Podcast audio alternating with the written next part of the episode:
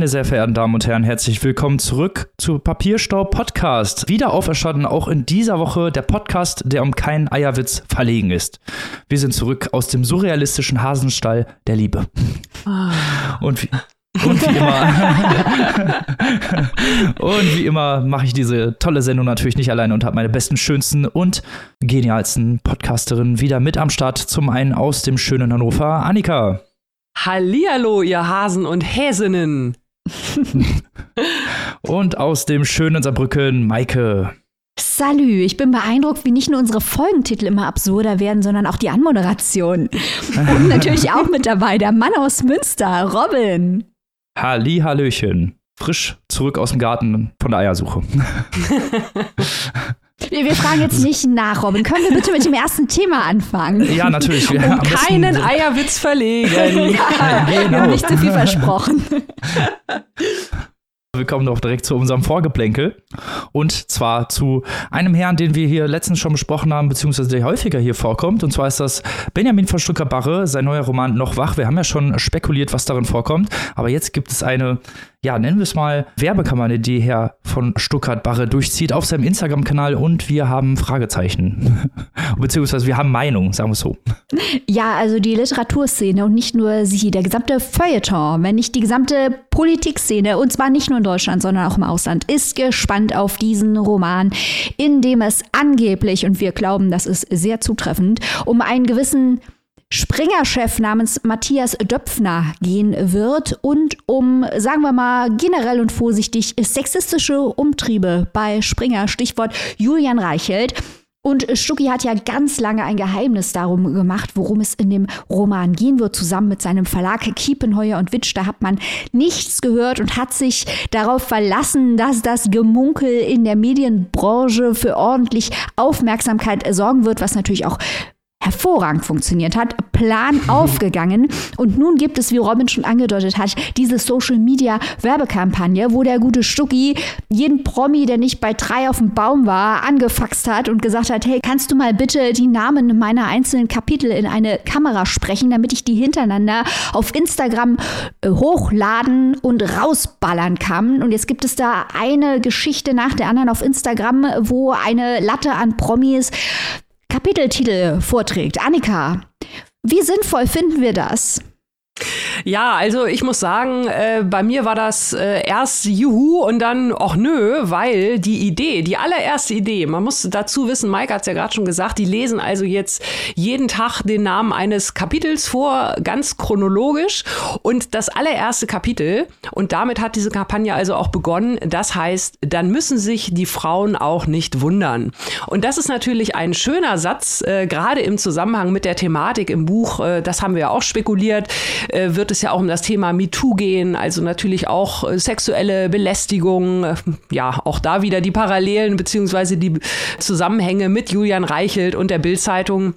Und in diesem Zusammenhang war das also eine, eine, ganz clevere Idee, gerade diesen Satz mit dieser Aussage von diesen vielen Menschen, die ja wirklich aus allen Bereichen der Medien und Kultur kommen, vorlesen zu lassen. Jeder und jede, vielleicht auch mit dem ganz eigenen Duktus. Also das fand ich schon, das war schon so ein richtiger Hingucker, auch passend zur Thematik. Ja, und dann kamen halt die anderen Tage mit äh, den anderen äh, Kapitelnamen, die dann halt, äh, ja, jetzt wird's schmutzig oder City of Stars äh, heißen oder äh, Neues vom Dauerzustand. Äh, Grüße an Deichkind an dieser Stelle. ähm, und da hat sich diese, diese, ja, Anfangs-Euphorie oder, na, Euphorie ist vielleicht ein bisschen zurückgegriffen, aber diese Anfangsfreude über diesen doch ziemlich cleveren Marketing-Gag für mich ganz, ganz schnell erledigt, weil selber gekillt oder totgelaufen. Also dieses Alleinstellungsmerkmal vom ersten Kapitel ist jetzt dahin und äh, jetzt geht es schon fast an die Spam-Grenze. Also das Pegel geht in die komplett andere Richtung, weil man jetzt diese über 70 Nasen hat, äh, die dann jetzt halt mehr oder weniger zusammenhanglose Kapitelnamen vorlesen. Da ist der Gag für mich flöten gegangen. Ja, und da ist halt auch wirklich jeder dabei, von Tagesschau-Sprechern über Glashäufer Umlauf, über irgendwelche anderen AutorInnen. Also ich muss sagen, wir sind ja hier immer komplett fasziniert, wenn es um Marketingkampagnen für Bücher geht, weil Bücher sind Produkte am Ende vom Tag und wir sind ja auch immer dafür, dass gute AutorInnen viele davon verkaufen und damit reich werden können. Leute sollen von ihrer Kunst leben können, insbesondere wenn es gute Kunst ist, wie gut das Buch von Stucki wird. Das wird sich zeigen. Aber faszinierend jetzt schon mal zu sehen, welche Methoden da angewandt werden, um das Buch unter die Leute zu bringen. Und ich muss halt auch sagen, auf der einen Seite Respekt für die Aufmerksamkeitsmaschinerie, ich meine, es funktioniert ja, wir reden hier ja auch drüber, aber es ist auch irgendwie hart cringe. Also Stuckrad Barre jetzt so Mitte 40, macht eine Werbekampagne basierend auf der Idee, hallo, guck mal, wie viele Prominente ich kenne. Ich, ich weiß, ich weiß nicht. Aber wie gesagt, also es funktioniert und äh, diese Lawine an Marketing und Aufmerksamkeit, die wird bis zur VÖ nur noch größer werden. Das sage ich ruhig, Leute. Ja, das kann gut sein. Ich finde es halt einfach schade, dass auch so gar nicht wirklich was übers Buch herauskommt. Es sind halt wirklich einfach nur Name-Dropping after mhm. Name-Dropping. Man kennt die Leute, man kennt die Nasen. Es sind ja auch Schauspieler und Schauspielerinnen dabei. Also mhm. alles, was man so in der bekannten Medienbranche irgendwie unterm Stein hervorgezerrt hat, hat der Stuttgart Barrier vor die Kamera geholt. Und ja, ich oh, hoffe, das ist nicht so flach wie das Buch. Sagen wir es mal so. Wir bleiben dran. Apropos flach. Sex Michi, er ist zurück.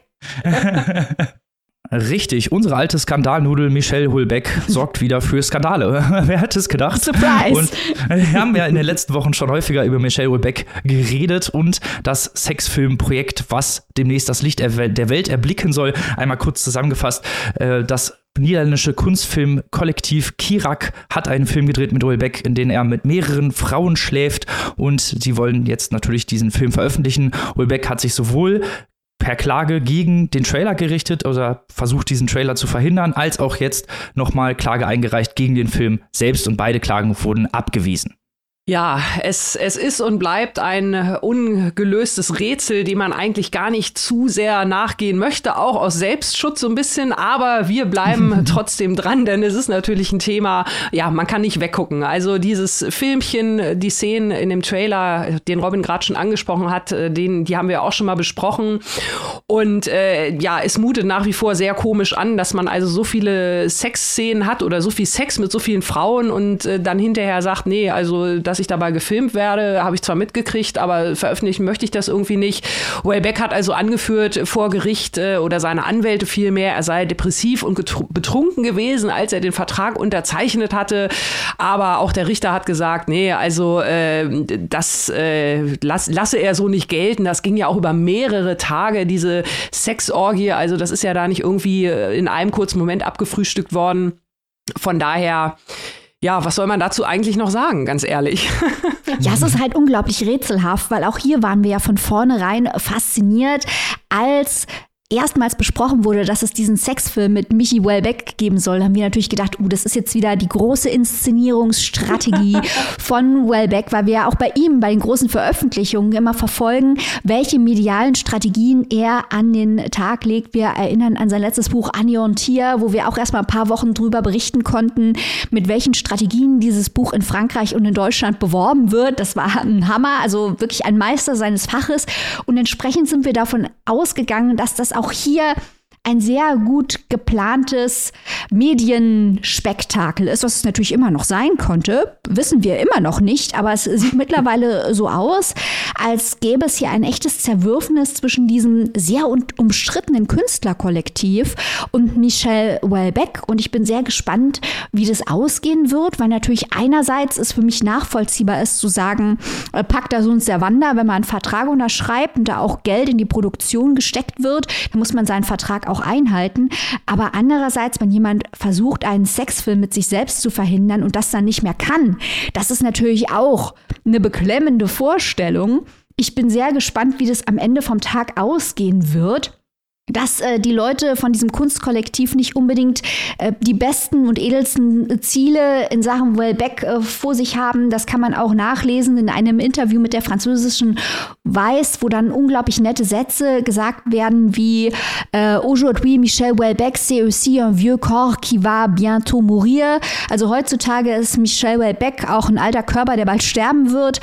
Ich weiß nicht, ob das äh, wirklich so eine tolle Prämisse ist, um dann mit ihm einen Sexfilm zu drehen, beziehungsweise ob das für Michelle Welbeck so das Beste ist, dran zu partizipieren. Klar kann man jetzt ein Argument machen und Verbindungen herstellen zwischen seinen Textaussagen in der Kunst, aber das mutet alles schon sehr extrem an und es wird mit jeder Wolte verwirrender für die ZuschauerInnen.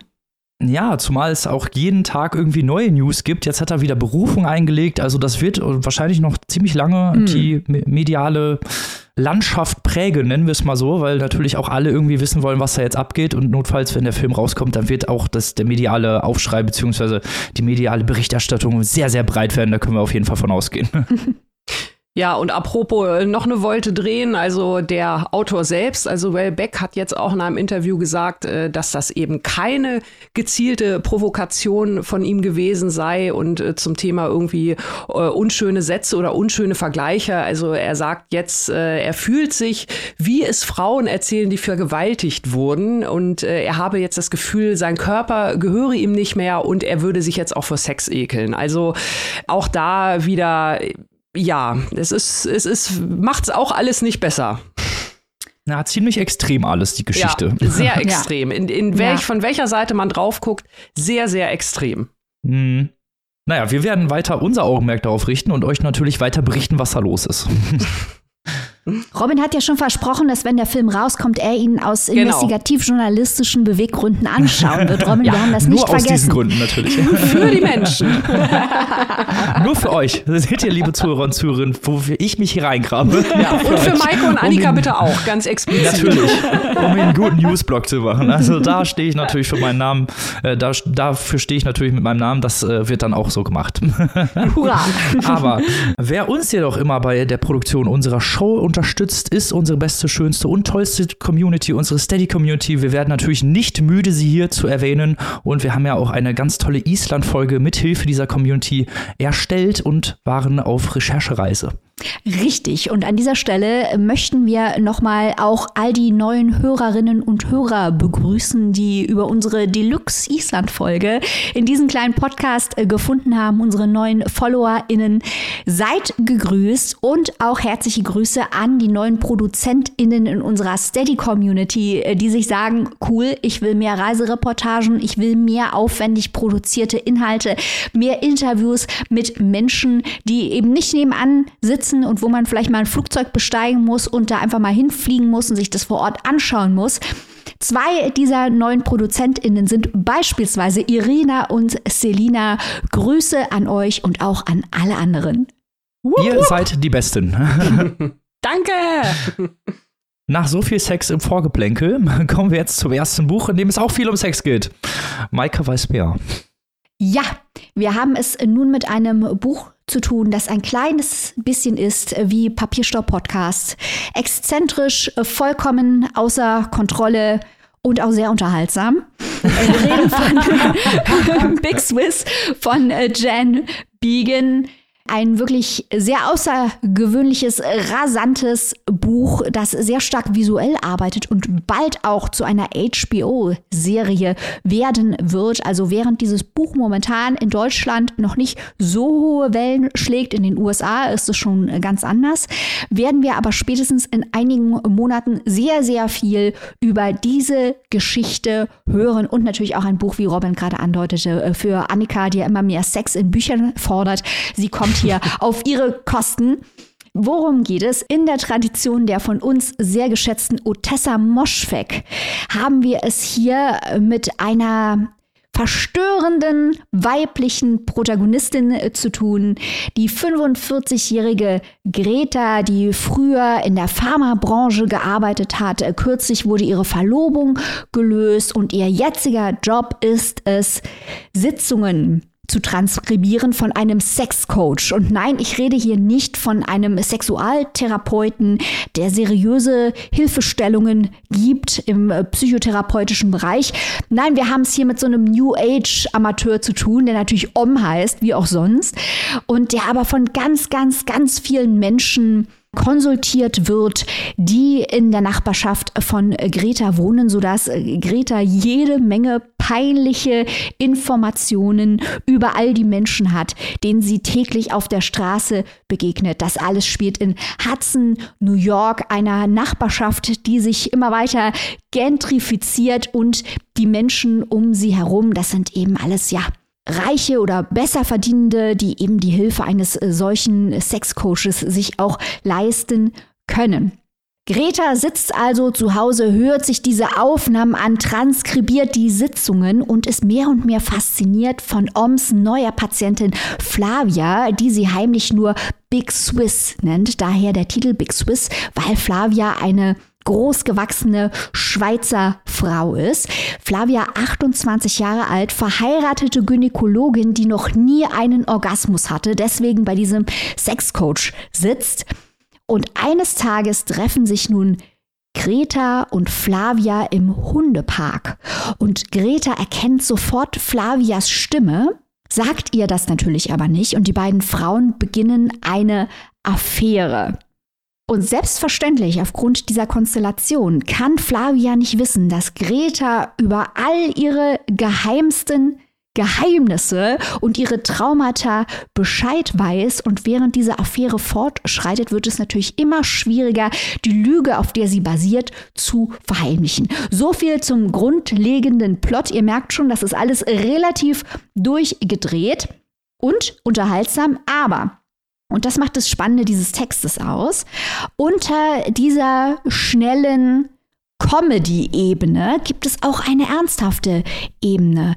Denn wir erfahren, dass Flavia von einem Mann angegriffen wurde, missbraucht wurde und dass auch Greta unterdrückte Erinnerungen hat an den Selbstmord ihrer Mutter, der sich ereignet hat, als sie erst 13 Jahre alt war. Die Beziehung der beiden ist eigentlich aus verschiedensten Gründen zum Scheitern verurteilt und die Geschichte wird immer weiter nach vorne getrieben, weil man sich halt fragt, wann der Punkt erreicht ist, an dem diese beiden Frauen die Geheimnisse und das Wissen oder Nichtwissen über die andere irgendwann nicht mehr verbergen können. Wann kommt also der Punkt, an dem sie ihre Dämonen ansprechen müssen oder sich ihnen zumindest stellen müssen? Das Ganze ist auch unglaublich lustig durch die Dialoge. Also ganz viele Kapitel bestehen hauptsächlich aus transkribierten Therapiesitzungen und die ungewöhnlichen Charaktere, die in einer gut ausziselierten Balance zu den ganz, ganz ernsten Themen stehen. Also was wirklich Biegen gut macht, ist die Balance zu finden zwischen diesen ernsten Traumata, die auch nicht albern oder oberflächlich betrachtet werden, sondern auch wirklich angemessen dargestellt werden. Dann aber entgegengesetzt mit diesem rasanten und lustigen Plot und das Ganze bietet sich natürlich dann auch für ein größeres Publikum an, dem man quasi unter der Hand so ein paar Themen mitverkaufen kann, äh, zu denen manche Leute äh, vielleicht nicht greifen würden, die manche Leute sich vielleicht nicht reintun würden, wenn nicht der lustige Plotteil auch am Start wäre. Selbstverständlich lernen wir die Details, auf die es ankommt, erst ganz am Ende. Auch das ein interessantes Setup, dass wirklich der psychologische Part, der unter der Geschichte liegt, das ist, was die Geschichte nach vorne treibt. Und was mir sehr gefällt, ich bin ja ein Fan von Horrorgeschichten, ähm, das Ganze hat auch was von Gothic Horror. Denn Greta lebt in einem alten holländischen Haus mit ihrer enigmatischen Mitbewohnerin Sabine. Und dieses zerfallende holländische Haus, das steht auch wirklich ja, für ihren Geisteszustand. Also der Klassiker. Ihr wisst ja Edgar Allan Poe, äh, The Fall of the House of Usher, wo das Haus auch für den zerfallenen Geisteszustand der Bewohner steht. Das klassische Geisterhaus, Haunted House, mit dem haben wir es hier auch zu tun. Es ist auch ein psychologischer Geisterroman mit den Geistern der Vergangenheit. Das alles aber sehr ungewöhnlich durch den Genre-Mix zusammengebracht. Die Frauen spiegeln sich auch ineinander und übernehmen immer wieder unterschiedliche Rollen in unterschiedlichen Konstellationen. Und diese Geister, die tauchen dann entsprechend in der anderen auf, im eigenen Kopf oder halt auch außerhalb in der Umgebung, durch die sie sich bewegen.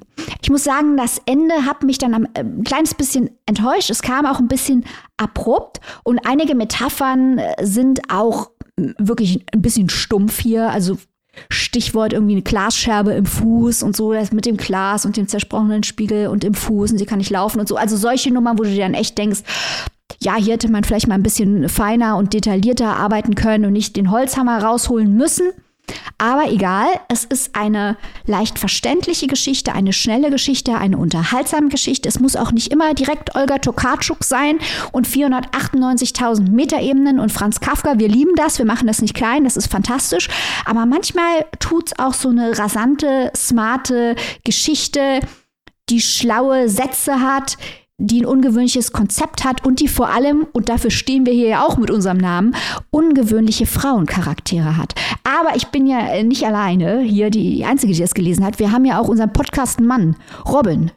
Was sagst du zu den ungewöhnlichen Frauencharakteren in Jan Begans Big Swiss? Ja, ich kann dir da nur zustimmen. Ich musste auch als erstes an Otessa Moschweg denken, als ich das Buch gelesen habe, weil da kommt man nicht, nicht drum rum. Es geht ja auch ganz viel drastische Körperlichkeit, ne? Mhm. muss man ja mal sagen. Das sind Szenen, die haben mich teilweise ein bisschen verstört, aber sie haben halt, waren halt Teil dieser ganzen Ästhetik und das hat halt auch ganz gut gepasst. Und die Charaktere haben mir wirklich sehr gut gefallen. Von Anfang an war ich irgendwie, ja, hat sie es geschafft, diese Emotionen und auch diese Gefühlswelt von Greta so gut aufleben zu lassen, dass man wirklich auch in, diesem, in diesen Transkribierungen mit drin saß und auch so ein bisschen mitgefiebert hat, fand ich. Weil Greta ist ja selber, die gibt ja immer Meta-Kommentare in diesen, in diesen Transkribierungen. Das fand ich total geil, so, weil man dann halt wirklich so richtig verstehen konnte, was sie selber sehen möchte. Und das war halt auch genau das, was ich häufig gedacht habe. So. sie, beleidigt halt auch häufig immer diesen Om, weil der labert auch echt einen Scheiß, das ist unfassbar. Auf den können wir später nochmal zurückkommen, Robin, bei einem anderen Buch. Das ist richtig. wir haben noch ein Buch mit kruden Coaches, aber da kommen wir später noch zu. Äh, aber ich finde diese Figuren halt einfach so geil gemacht. Es ist so ein bisschen, von Anfang an hatte ich so ein bisschen das Gefühl, dass ich so einen Fiebertraum lese, sag ich ganz ehrlich, ja. weil alles so ein bisschen hm, verwaschen wirkt und alles so ein bisschen nicht ganz zusammenpassen, aber genau das macht die, den Spaß auch dieses Buches aus. Das ist halt so, doch sehr ziemlich eindringliche Emotionen schildert und auch diese Traumata, die du angesprochen hast, die werden hier wirklich sehr ja, fast schon schmerzhaft aufgearbeitet und auch erzählt, sodass man sich das wirklich gut vorstellen kann, wie die Charaktere in diesen Traumata überhaupt klargekommen sind oder was danach mit ihnen passiert ist. Andererseits halt auch so unfassbar lustige Charaktere und so komische Dinge, die die teilweise tun. Also es hat mich wirklich absolut von der ersten bis zur letzten Seite gefesselt. Ich wollte auch immer ständig wissen, wie es weitergeht. Also, ich das Buch wegleben musste, war ich immer so, nein, ich muss noch weiterlesen, ich will wissen, was abgeht. Und diese Verbindung und die Dynamiken fand ich auch sehr, sehr gut gemacht, weil äh, gerade Greta und bei Sabine hat man ja das Gefühl, die fliehen halt so ein bisschen vor was und dann gleichzeitig dieses Haus, was voller Bienen ist und wo mhm. die Geier drüber kreisen und irgendwie alles ist zerfallen und zerbrochen und gleichzeitig merkt man auch, finde ich, bei Greta hatte ich am Anfang gar nicht so das Gefühl, dass sie so, ja, sagen wir mal so labil ist, wie sie dann halt äh, wirklich ist und dann man merkt ja wirklich, was da auch hintersteckt und was bei Greta wirklich los ist und das fand ich äh, wirklich sehr, sehr gut gemacht. Andererseits auch äh, Big Swiss, die halt auf ihre eigene Art auch sehr verschroben ist und auch nicht genau weiß, was sie möchte und was mir wirklich gut gefallen hat, waren die Sexszenen. Also wir sagen ja immer, Sexszenen, ne, es ist so eine Sache, kannst du schlecht machen, gerade so Murakami oder so, kennt man ja eher, eher nicht so schön. das, das möchte man sich nicht anhören. Hier sind sie vielleicht sehr drastisch, dafür halt auch tatsächlich auch metaphorisch sehr gut umgesetzt, dass sie wirklich so beschrieben werden, dass man ja so ein gewisses Bild hat von den Gefühlen, die bei diesem Sex auch entsteht. Und das fand ich wirklich gut gemacht. Ja, ja, also ich finde es auch, äh, danke, dass du nochmal ansprichst, dass dieses Trauma, wie das entfaltet wird, äh, welchen Effekt das hat. Weil ich hatte genau den gleichen Eindruck äh, wie du. Man ändert die eigene Einstellung als Leserin äh, zu den Figuren, während man mehr über diese Traumata erfährt. Also die Schwere, die unter der oberflächlichen Leichtigkeit der Geschichte liegt, die entfaltet sich ganz langsam und die wandelt den Blick auf die Figuren. Und sowas gefällt mir ja immer unheimlich gut, weil dadurch der Leser und seine Wahrnehmung selbst in Frage gestellt wird. Und das mag ich. Mhm. Ich möchte gerne als Leser in Frage gestellt werden. Und ich möchte, dass jemand hinterfragt, welche voreingenommenen Sichtweisen ich habe. Und das macht dieses Buch sehr subtil, ohne jemals belehrend zu sein. Und ich finde es total gut, dass du nochmal die Tiere angesprochen hast, Robin. Das habe ich noch gar nicht erwähnt, weil dieses Haus, ähm, dieses alte Holländerhaus, äh, gibt es auch jede Menge Tiere, vor allem diese Bienen, die darin wohnen, einen Zwischenboden. Und die sind alle so stark und gut metaphorisch eingearbeitet. Wie gesagt, ich liebe ja solch, solche Horrorgeschichten und dieses, dieses Haus, in das sie sich zurückziehen und das, in das sie fliehen, genau wie du sagst, Robin. Aber dieses Haus zerfällt und wird von der Natur übernommen. Und man fragt sich, sind diese Frauen Teil der Natur? Gehören sie dort überhaupt hin? Sie versuchen dann die Natur rauszuvertreiben. Das funktioniert natürlich auch nicht richtig. Und ich mochte das. Das sind dann die richtig, richtig starken Metaphern, äh, die mhm. da drin sind und die auch ungewöhnlich sind und die auch schlau sind und die gleichzeitig ernst und lustig sind. Also diese Balance, finde ich, hält dieses Buch sehr gut. Wir machen hier ja häufig böse Sprüche über Unterhaltungsliteratur. Aber dieses Buch, finde ich, ist intelligente Unterhaltungsliteratur. Dass dieses Buch zeigt, was richtig, richtig gute Unterhaltungsliteratur, also Literatur, die ganz klar stark darauf abzielt, Lesende zu unterhalten, was sie leisten kann, wenn die richtig gut gemacht ist. Absolut. Ja, zumal ja auch, wie du es schon gesagt hast, da liegt ja auch viel unter der Oberfläche, was man halt noch sehen kann mit Metaphern und äh, zu, äh, Dynamiken und Parallelen, die man ziehen kann. Auch äh, das, was ich interessant fand, wo ich noch gar nicht drüber geredet habe, sind die Hunde, die ja. die beiden haben, die so ein bisschen auch ihren Charakter widerspiegeln. Mhm. Ich meine, im Fall von Greta ist es Pignon, ein Jack Russell Terrier, der sich für einen Wolf hält. Typisch Terrier, kann ich aus Erfahrung sagen. ja, sowas fand ich halt einfach total lustig auch zu sehen und äh, auch die Verbindung halt eben, die sie miteinander aufbauen es ist ja am Anfang, Greta weiß ja eigentlich schon alles über Big Swiss und äh, andersrum Flavia bzw. Big Swiss über Greta eigentlich gar nichts und wie das alles so zusammenkommt. Und das Finale fand ich tatsächlich relativ gut, auch wenn es irgendwann ausläuft. Das fand ich ein bisschen doof. Ich hätte gerne noch gewusst, wie es weitergeht, aber eigentlich ist das vielleicht ja auch der Trick, um ähm, ja, dir die Leser auch so ein bisschen, ich will nicht sagen, das Licht zu führen, aber nicht alles zu verraten. Ja, also ich muss sagen, das Ende hat mich auch nicht so richtig überzeugt. Ich bin auch mal gespannt, wie HBO das Ende umsetzen wird, weil man könnte es natürlich so lassen, aber ich glaube, wir fanden es beide ein bisschen underwhelming, Robin. Und manchmal werden dann ja auch die Enden, werden ja auch so geändert, wenn man sich irgendwie vorstellt, dann auch eine Fortsetzung oder weiß der Teufel was zu machen. Bin ich gespannt, wie die damit umgehen werden. Ja, ich bin auch generell auf die visuelle Umsetzung sehr gespannt, was da HBO daraus macht. Aber wir bleiben natürlich dran. Jetzt erstmal, liebe Zuhörer und Zuhörerinnen, verrät euch die liebe Maike, wo und für wie viel ihr dieses tolle Buch kaufen könnt. Dieses Buch, und da möchte ich nochmal anmerken, mit dem Cover hat sich, glaube ich, der Verlag keinen Gefallen getan. Dieses Cover ist so rosa, rot, knallig, poppig, bunt. Und das amerikanische Cover, ich hatte eine amerikanische ARC, das hat was von so einem alten flämischen Gemälde, das auf den Kopf gedreht wurde. Also das ist viel, viel mhm. passender.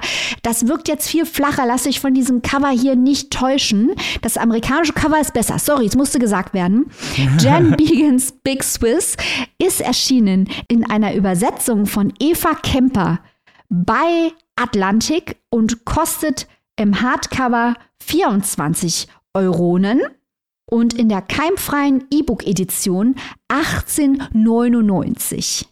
Sehr schön. Damit kommen wir doch zum nächsten Buch dieser Folge. Annika hat das große Glück, es jetzt vorzustellen. Es geht um eine Jugend. Ganz genau. Es geht um eine Jugend und vor allem auch eine Jugendliebe. Und zwar in dem Roman Ich und Louis Klaus von Valentin Hogenkamp. Ein Autor aus den Niederlanden, 1986 geboren, dort auch vor allem als Theaterautor schon mehrfach in Erscheinung getreten. Dieses Buch hier, Ich und Louis Klaus, wie gesagt, sein Debütroman in den Niederlanden, ist bereits ein zweiter Roman erschienen. Da sage ich gleich nochmal was zu. Jetzt gucken wir erstmal auf Carla, die 14-jährige Protagonistin, die wir hier im Sommer 2003 kennenlernen. Carla ist ja so ein bisschen gehört nicht so zu den It Girls und It Boys der Schule, so würde man es wohl nennen, die Y Mädchen, wie sie sie nennt, also diese ganzen Cindys und Wendys und äh, Sandys, sondern sie ist da eher so ein bisschen außen vor, hat aber ihren eigenen Freundeskreis und ähm, die ganzen Kids oder Teenies vielmehr, von denen wir hier berichten, die kommen auch alle aus ja, so, so ein bisschen besserem Hause, möchte ich mal sagen. Also bei Carla ist es zum Beispiel so, das müsst ihr euch so vorstellen, die ist halt 14 und ihre Eltern haben ihr im Kühlschrank immer ein Regal freigehalten mit Snacks und ordentlich Bacardi Breezer. Ne? Mhm. Also, ne, so äh, läuft das da also bei den Familien. Die sind also aus äh, gewissen Gründen alle irgendwie zerrüttet, emotionale Kälte. Die Eltern von Carla haben sich früher immer sehr, sehr viel gestritten. Die reißen sich jetzt so ein bisschen zusammen. Das hängt aber vor allem damit zusammen, dass Carlas ältere Schwester sich bereits verabschiedet hat aus der Familie. Die ist, äh, ja, ist also geflüchtet. Die lebt jetzt in irgendeiner Kommune Und auch die Krebserkrankung der Mutter hat wenig zum Familienfrieden beigetragen. Also auch da konnten keine weiteren Emotionen irgendwie groß geweckt werden. Die große Leidenschaft bleibt da aus. Und so ist Carla, ja, zumindest was den familiären Background angeht, doch relativ einsam. Sie hat aber ihre Freundin, ja, mit denen sie versucht, den Alltag so erträglich wie möglich zu machen. Bacardi Breezer habe ich gerade schon gesagt. Alkohol, andere Drogen spielen natürlich auch eine große Rolle. Und was auch noch eine Rolle spielt, die schönste Droge aller Zeiten, die Liebe natürlich. Und bei Carla ist das der titelgebende Louis Klaus. Die beiden haben also eine Liebesbeziehung, die beiden Teenager. Und ähm, das mag sich jetzt alles so ein bisschen nach so einer Rom-Com-Fernsehkomödie äh, anhören, aber auch in dieser Clique oder überhaupt in der Schule sind also die üblichen dramatischen Teenager-Themen oder was heißt dramatisch? Der Lebensalltag der Teenager. Da geht geht es natürlich auch um Mobbing, der Alkohol, was der bei den jungen Menschen anrichtet und auch andere Drogen, bis hin natürlich auch ja, zur Ziellosigkeit junger Menschen, die ihr Leben mit Drogen und Alkohol so ein bisschen äh, ja, abstumpfen. Das hatten wir ja auch bei Brett Easton Ellis. Dieses Motiv taucht hier also auch auf und auch sehr, sehr eindringlich. Der ganze, ja, Drogentraum oder zumindest alkoholgeschwängerte Sommer endet, endet mit einem Knall, nämlich mit dem Ende der Beziehung zwischen Carla und Luis. Und die Lesenden machen dann auch erstmal einen ganz großen Zeitsprung. 15 Jahre später, im Jahr 2018, ist Carla eine sehr depressive lesbische Künstlerin, die in einer auch nicht gerade angenehmen Beziehung mit Destiny zusammenlebt. Das nicht angenehm bezieht sich vor allem auf Carla selbst, die also unter Depression leidet, die äh, viele Medikamente einnimmt, die auch ja beziehungsgestört ist. Wir sind ja nach wie vor in ihrem Kopf, wir bekommen da einiges mit. Hier kann man wieder schön Parallelen zu Carmen Maria Machado ziehen. Wir sehen hier also auch äh, toxische, unangenehme Seiten in einer lesbischen Paarbeziehung.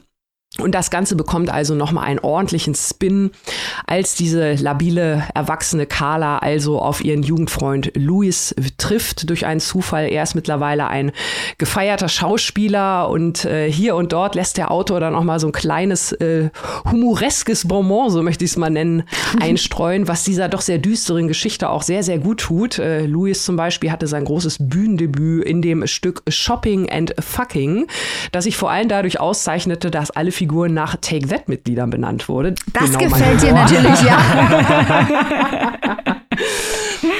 Ja, also die beiden treffen sich wieder und das Schicksal nimmt seinen Lauf und äh, ich lasse das mal extra so schwammig stehen weil äh, im weiteren Verlauf der Geschichte, wir springen dann nochmal zurück in die Vergangenheit, auch erläutert wird, warum diese Beziehung damals überhaupt in die Brüche ging und wie groß diese ganze Dramatik überhaupt erst ist. Das erschließt sich also erst in den hinteren Teilen des Buches. Da geht es also richtig ans Eingemachte. Das ist äh, richtig harter Tobak, sehr verstörend, die gute Art von verstörend.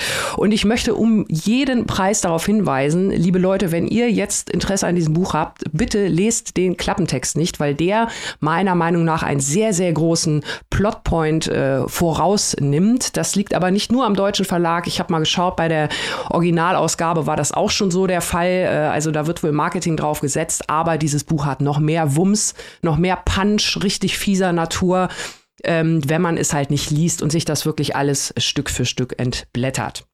Also da steckt eine ganze Menge drin. Es ist nicht nur ein verstörendes Buch, weil es so eindringlich ist, weil die Sprache auch so direkt ist, sondern weil auch keiner der Charaktere so wirklich sympathisch ist. Also die haben wirklich alle mehr Ecken und Kanten als alles andere. Aber das liegt natürlich teilweise auch an den Dingen, die sie durchleiden müssen, teilweise auch an falschen Entscheidungen, die sie treffen. Aber das macht es halt auch noch mal so echt. Sprachlich ist das auch sehr interessant. Es ist zwar recht nüchtern geschrieben, aber ein Blumenmotiv zieht sich durch das Buch. Und das meine ich jetzt nicht im Sinne von blumiger Sprache, sondern äh, Blumen. Hier ist auch ein Zitat von Ellie Smith äh, vorangestellt. Stell dir vor, du wirst vom Geist einer Blume verfolgt und diese Idee zieht sich durch das Buch sowohl als wirkliches, echtes Motiv, denn Carla ist ja Künstlerin, als auch die Blume, ein Gegenstand an sich und natürlich diese ganze Idee vom Aufblühen und Verwelken. Das Thema Einsamkeit wird hier auch sehr schön gespiegelt und äh, das macht es für mich zu einem sehr verstörenden, aber absolut lesenswerten Buch. Und was mich so fasziniert hat, war also wirklich dieser direkte Einblick in den Kopf einer 14-Jährigen, den man da bekommt. Und das macht also Valentin Hogenkamp hier ganz hervorragend. Und da muss man dazu wissen, ich habe mich natürlich gefragt, inwiefern ist das hier vielleicht so ein bisschen autofiktional erzählt, denn der Autor Valentin Hogenkamp ist ein Transmann, der sich auch vor noch gar nicht langer Zeit geoutet hat, denn dieses Romandebüt, das ist 2021 im Original in den Niederlanden erschienen, ist dort noch unter einem weiblichen Autorinnennamen erschienen. Jetzt aber, wie gesagt, Valentin Hogenkamp als junger Transmann und sein neues Buch Anti-Boy, das gibt's noch nicht auf Deutsch, da erzählt er also auch noch mal ganz ausführlich äh, von seiner ja, Geschlechtssuche, so nennt er es. Und äh, von daher ist natürlich dann auch die interessante Frage beziehungsweise die Antwort sicherlich, woher diese tollen ja, echten Gefühle einer 14-Jährigen hier kommen. Also da hat Valentin Hohenkamp das wirklich richtig gut eingefangen. Ein spannender Autor mit einer spannenden Geschichte und mit einer wirklich auch unfassbaren Offenheit, die sehr, sehr brutal ist hier in diesem Buch, aber wenn ihr sowas mögt, also komplett das Gegenteil von dem, was wir vorhin gehabt haben. Es ist natürlich sicherlich auch auf eine gewisse Art und Weise unterhalten, dieses Buch hier, aber mit äh, der wirklich sehr, sehr positiven Art der Unterhaltungsliteratur, die Mike hier gerade vorgestellt hat, hat das nichts zu tun. Das geht dahin, wo es weh tut. Aber ist ähm, ja ein sehr eindringliches und ich glaube auch sehr nachwirkendes Buch. Also von mir gibt es eine Empfehlung für Valentin Hogenkamp und ich und Louis Klaus. Was sagt ihr dazu, ihr Lieben? Hättet ihr gerne mitgelesen? Annika, das hört sich richtig spannend an. Finde ich das total geil, mit, dass so viele ja, Jahrzehnte da beleuchtet werden und auch diese ganze Vergangenheit, die sich dann in die Gegenwart mit reinzieht. Was mich jetzt mal neugierig gemacht hat oder welche Frage ich stellen müsste, ist, wie sich das Pacing im Buch ja ausläuft. Ist das gut? Wie ist die Vergangenheit mit der Gegenwart verknüpft? Ist das alles so, dass man da auch wirklich gut mitgehen kann? Also ähm, ich finde es sehr gut, wenn man den Klappentext vorher nicht liest. Ich muss da leider, ich muss da leider noch mal okay. drauf hin, weil es ist, es ist wirklich so, ähm, so gut vom Pacing her aufgebaut oder von der Struktur allgemein, wie sich diese beiden Handlungsstränge annähern. Und man, man denkt die ganze Zeit, also wie gesagt, wenn man den Klappentext nicht gelesen hat, denkt man die ganze Zeit, okay, Carla hat es echt schon schwer genug, ne? Du kriegst diesen familiären Background, du kriegst das mit, was da in der Schule passiert. Du weißt zwar nicht genau, warum diese Beziehung zu Ende gegangen ist, aber du bekommst ja mit, wie sie zu Ende geht. Und auch das ist schon äh, ein ordentlicher Schlag ins Gesicht. Also man, man hat die ganze Zeit das Gefühl, man weiß eigentlich, wie der Hase läuft, worum es geht. Ne? Und ähm, man denkt dann auch, wenn man das erstmal in die, in die äh, späteren Jahre schaut, man kann sich das schon erklären, warum sie so geworden ist, wie sie ist. Aber es läuft halt immer mehr zusammen und wird dann erst relativ spät enthüllt und dann wird erst nochmal rückblickend auch klar, oh Gott, oh Gott, das war ja alles noch viel schlimmer und ähm, dadurch kriegt das Buch nochmal dann irgendwie so oder gibt einem nochmal äh, extra einen oben drauf. Das hat mir also wirklich sehr, sehr gut gefallen. Gut, ich habe den Klappentext vorher gelesen, ähm, ich habe aber trotzdem die Struktur bewundert und das Pacing, also ich denke, äh, da kann man, kann man schon sehr, sehr zufrieden mit sein. Und ähm, es bleibt auch sehr spannend und trotz allem aber auch gut lesbar. Also von dem, von dem äh, Verstören-Faktor mal abgesehen. Was mich total fasziniert ist, ähm, ich habe jetzt zugehört und musste die ganze Zeit an eine andere schreibende Person aus den Niederlanden denken, nämlich an Marike Lukas Reinewelt. Hm. Bei Reinewelt konnten wir ja auch als, als Öffentlichkeit, als Lesende äh, beobachten, wie Reinewelt sich mit der eigenen Geschlechtsidentität auseinandergesetzt hat. Äh, bei Hogenkamp ist es ähnlich, oder? Ja, ja, ganz genau. Also das wird vor allem in dem zweiten Buch, äh, also das soll wirklich ganz, ganz offen und direkt von der eigenen Geschichte erzählen. Und das fand ich so spannend, weil äh, Valentin Hohenkamp musste sich nämlich aufgrund einer Genanomalie, einer Masektomie unterziehen, wurden also die Brüste entfernt. Und dann hat er sich gedacht, jetzt muss ich ja nicht mehr als Frau leben. Und diese Geschichte wird also in dem zweiten Roman erzählt. Und noch offener heißt es dort. Und äh, ja, wenn, so finde ich das halt schon spannende Beobachtung, weil das natürlich auch sehr extreme, besondere Geschichten sind, die aber natürlich zu jeder Gesellschaft dazugehören. Und ich finde es gut, dass solche Geschichten jetzt die Bühne bekommen und einfach mal erzählt werden, weil natürlich gehören die auch zum Leben dazu. Wir sprechen viel über Transmenschen oder, oder über Gender, über Geschlecht. Und da gibt es natürlich die verschiedensten Gründe, Hintergründe, Geschichten und äh, mehr davon, mehr davon. Wir hören zu, wir lesen und wir sprechen drüber. So sieht's doch aus. Annika, Genau. dieses spannende Buch, ähm, das, äh, wenn man das lesen möchte, was, was soll man tun? Hilf doch bitte den Menschen. Ja, man soll bitte unserem Urteil vertrauen und sich das Buch blind greifen. ich und Louis Klaus heißt es von Valentin Hogenkamp, erschienen im Atlantik Verlag, übersetzt von Stefanie Ochel, erhältlich im Hardcover für 23 Euro und im E-Book für 17,99. Das klingt auch sehr gut. Damit kommen wir zum letzten Buch dieser Folge. Und ob das das laste, but not least Buch ist, das werden wir jetzt herausfinden. Robin, hit us! Yes!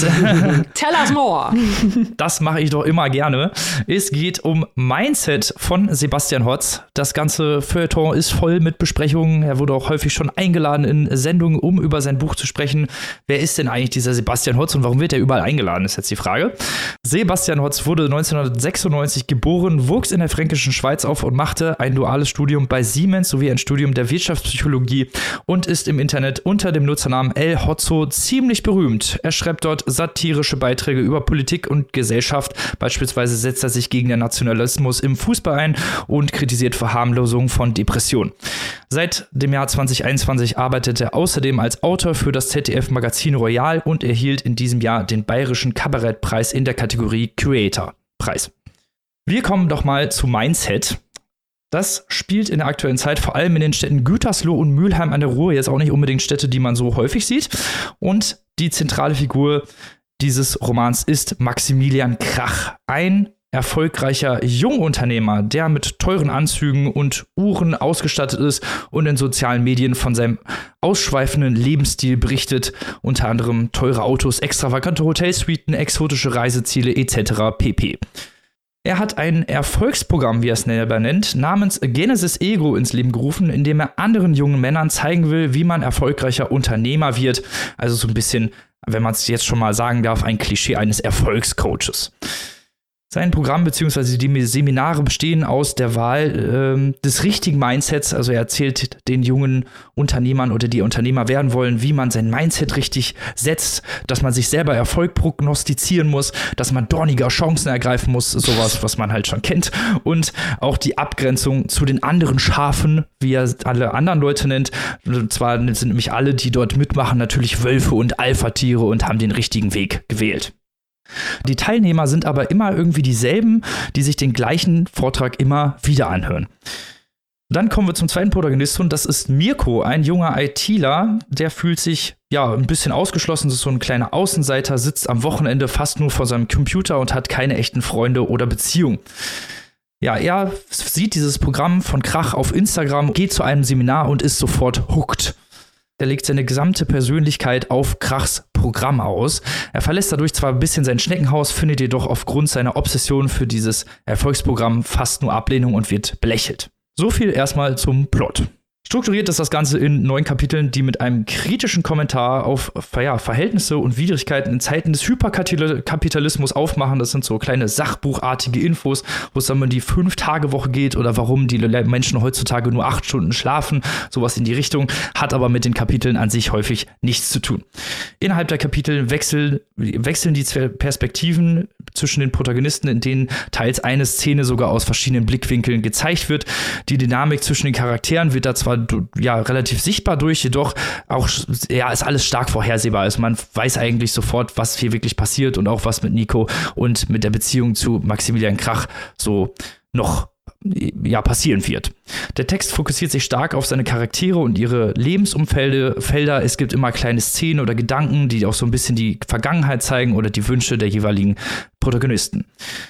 Leider ist das Ganze ziemlich Klischee en masse, muss man sagen. Also der Maximilian Krach, ihr habt es bestimmt schon selber mitgekriegt, ist so ein ja, Erfolgscoach aus dem Bilderbuch, ne, der halt wirklich so alle, ja, alle Themen, die man so bei solchen Erfolgscoaches mit drin hat, toxische Männlichkeit und Abgrenzung auch eigentlich von allen anderen und ja, nur mein Programm ist das Wichtigste, etc. pp.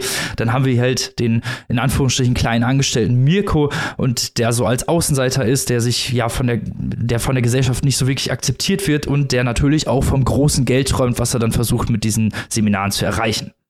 Ein weiterer Fokus liegt teilweise immer mal wieder auf ausschweifende Beschreibung der Umgebung, was das Pacing ziemlich negativ beeinflusst, fand ich. Also da gibt es Umgebungsbeschreibungen, wo ich, wo ich mich häufig immer mal wieder gefragt habe, wieso? Das Problem halt von diesem Buch ist, dass die Themen genauso in dieselbe Klischeekiste greifen wie die Charaktere auch. Ich habe ja gerade schon gesagt, toxische Männlichkeit und Folgen für die persönliche Entwicklung, vor allen Dingen von Mirko, diese Alphas und was das mit ihm macht und ja, wie obsessiv er zum Beispiel auch wird und ähm, auch diese Ausbeutung von diesen ja, Erfolgscoaches. Natürlich hat auch Maximilian Krach so eine Art Schneeballsystem, in dem er versucht, Mirko reinzulocken.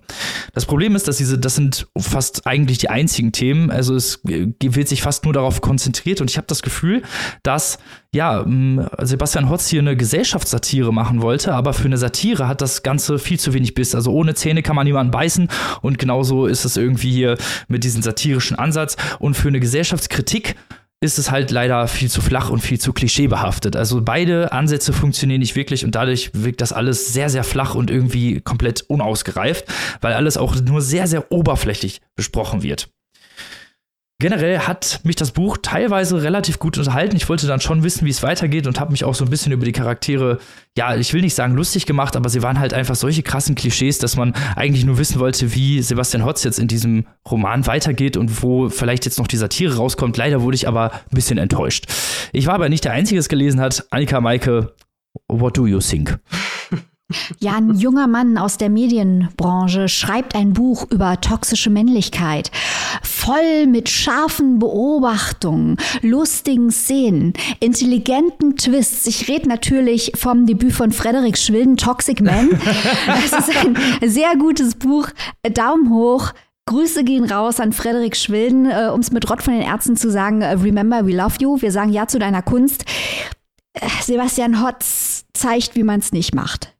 Also das ist wirklich, ich fand es fast schon tragisch, ein Buch Mindset zu nennen und dann, ohne es zu merken, sein eigenes Mindset hier so auszustellen.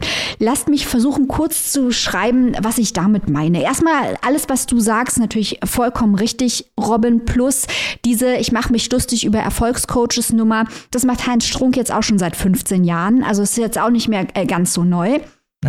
und dann haben wir wirklich das Problem, wir haben die Klischees und wenn man mal genauer schaut, welche Klischees hier aufgerufen werden, dann werde ich wirklich stinkend sauer.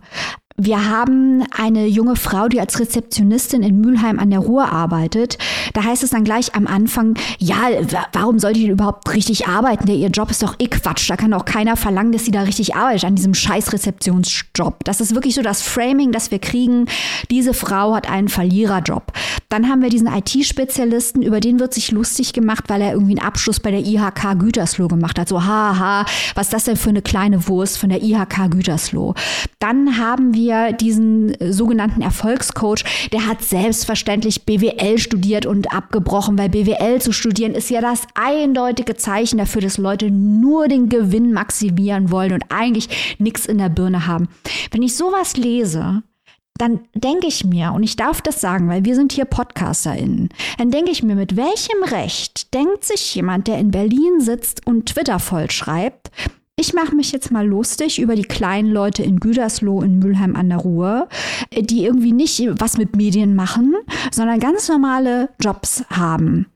Ähm, ich glaube nicht, dass es die Intention war vom Autor, das da reinzuschreiben, aber er hat es de facto hier reingeschrieben.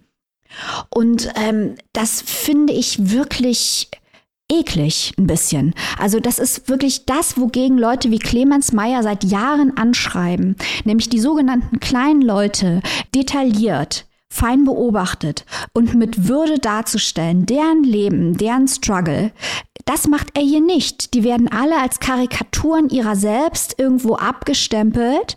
Und dann wird auch noch so getan, als sei das irgendwie ein Buch mit vollem sozialen Bewusstsein, das sich für die gute Sache einsetzt, weil es erkannt hat, dass irgendwie Erfolgscoaches Scammer sind. Ja, Glückwunsch. Also das ist mir echt zu wenig. Sowas finde ich wirklich, wirklich ärgerlich.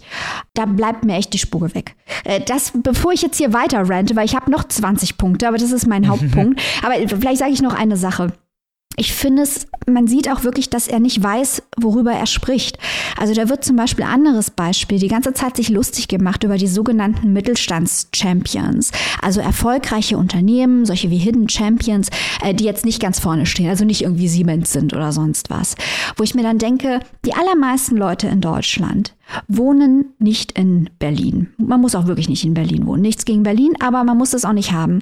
Und die allermeisten Leute machen auch nicht irgendwie was in der Redaktion von Jan Böhmermann, sondern sind in diesen Mittelstandsunternehmen beschäftigt. Sind das alles irgendwelche lame Kasper, über die man sich in so einem Text so auslassen kann, ohne dass man überhaupt merkt, was man tut? Das ist einfach, ich möchte solche dummen Texte nicht lesen müssen. So viel erstmal dazu. Annika, vielleicht hast du ja auch eine Meinung. ähm, ja, was, was kann ich da noch jetzt äh, groß hinzufügen? Ich habe äh, teilweise vielleicht gedacht, ähm, dass das Ganze, ja, das komplette Buch so eine Art Abziehfolie sein soll. Also so wie mhm. Gütersloh und, und äh, Mülheim an der Ruhr ja auch wirklich bewusst als völlig austauschbare Städte mit immer der gleichen Innenstadt und so. Und machen wir uns nichts vor, in den meisten mittelgroßen deutschen Städten sieht es tatsächlich so aus. Genauso habe ich gedacht, dass das ähm, ja, auf die, auf die Charaktere genauso rübergestülpt werden soll, dass sie auch alle austauschbar sein sollen. Aber das funktioniert dann halt auch nicht. Und ähm, ja, deswegen bin ich also genauso ratlos, weil du, Robin, du hast es ja auch gesagt, die Geschichte wird halt in erster Linie über die Charaktere erzählt. Aber das funktioniert dann halt nicht wirklich richtig gut, wenn die Charaktere, ja, diese Klischees sind, die, die ihr eben beide gerade sehr schön herausgearbeitet habt.